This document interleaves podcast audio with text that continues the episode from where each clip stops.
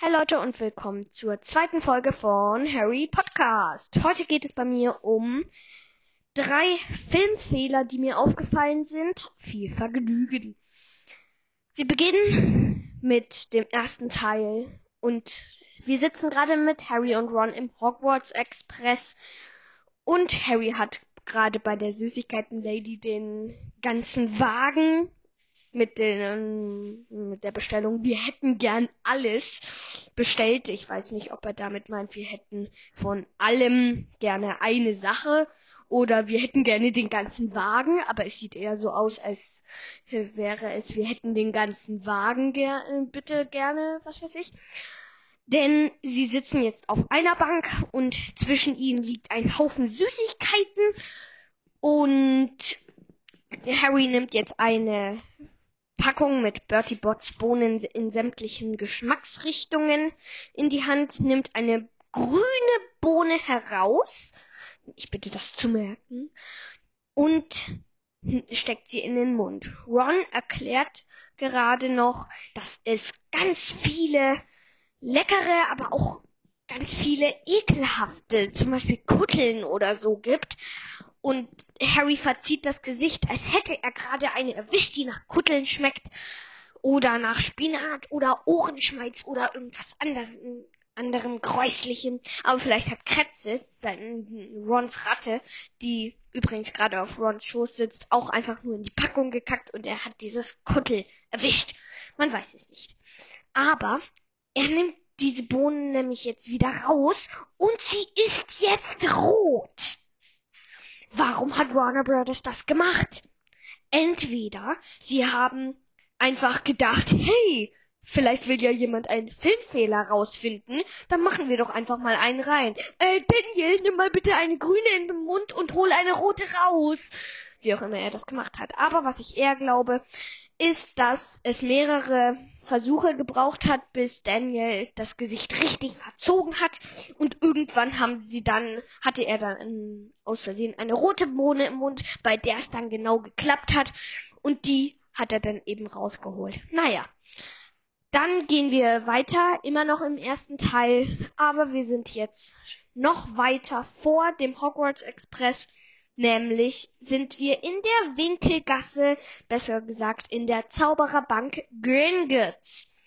Und Hagrid steht vor dem Pult oder vor dem Tisch, vor dem Head Goblin, der dann über den Tisch lugt, um Harry Potter zu begutachten.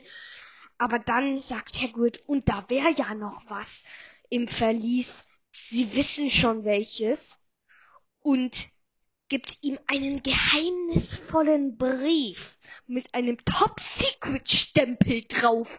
Der ist von Dumbledore und der Brief hat ganz viele Eselsohren an den Ecken und ist ein bisschen verknittert. Er, auf jeden Fall war er in Hagrids Manteltasche, wahrscheinlich noch mit diversen anderen Dingen, die dann drauf drauf lagen.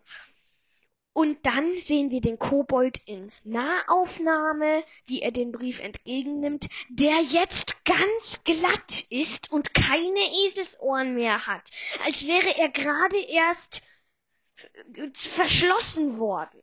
Und dann in der nächsten Einstellung zoomen wir wieder ein bisschen weiter weg. Da ist der Brief dann wieder eckig. Warum hat Warner Brothers das gemacht? Sie hätten einfach den Brief behalten können und Hagrid hätte ihn wirklich in seinen Umhang machen können und dann dem Goblin geben können, der übrigens von David Yates genauso wie äh, nee, Entschuldigung, von Warwick Davis gespielt wird, genau wie Professor Flitwick. Das ist ein lustiger Zufall, denn dieser Kobold ist auch sehr klein. Besser gesagt, es ist kein Zufall, weil sie wahrscheinlich einfach einen kleinen Schauspieler für Flitwick gecastet haben. Und dann haben sie gedacht, oh, wir brauchen ja noch einen Kobold, den machen wir jetzt nicht CGI. Hey, Warwick Davis, komm mal her, du kriegst jetzt eine schicke Maske aufgesetzt, schicke komische Hände. Und dann bist du jetzt eben mal der Kobold von Gringotts. Naja, aber das war wahrscheinlich auch ganz schlau von denen, damit sie nicht zu viele Schauspieler haben. Aber mal zurück zu unserem Film wieder oder zu unserem Filmfehler. Genau. Wieso hat Warner Brothers das nicht gemacht? Sie hätten den einfach in Hagrids Manteltasche machen können. Hagrid sagt, es geht um den, sie wissen schon was. In dem Verlies, sie wissen schon welches. Ist das Voldemort? Wegen du weißt schon wer. Naja, eher nicht. Aber es hat was damit zu tun. Aber er hätte ihm einfach diesen Brief geben können, dann hätten sie nicht nochmal einen neuen machen müssen, der dann ohne Ecken ist, und sie hätten einfach alles mit Ecken machen können. Naja, auch ein Mysterium, das noch nicht gelöst ist. Man sollte mal J.K. Rowling oder den Director, ich weiß nicht, ob es David Yates oder Chris Columbus ist, sollte man mal interviewen. Aber dann gehen wir weiter und zwar zum Troll. Auch im ersten Teil, wo Harry, wir fangen an, wo Harry und Ron auf dem Korridor hinter einer Säule stehen und zusehen, wie ein dicker Troll ins Klo von den Mädchen stapft, wo Hermine auch reingegangen ist. Und da hat sich ein Schauspieler tatsächlich Trollbeine angezogen, angeschnallt, die extra entworfen wurden und ist damit durch diesen Gang gestampft. Weil sie nicht wollten, dass der CGI ist oder so. Da komme ich später auch nochmal drauf zurück. Und dann sagen Harry und Ron, der Troll ist nicht mehr im Kerker. Er geht direkt ins Mädchenklo. Ach nee.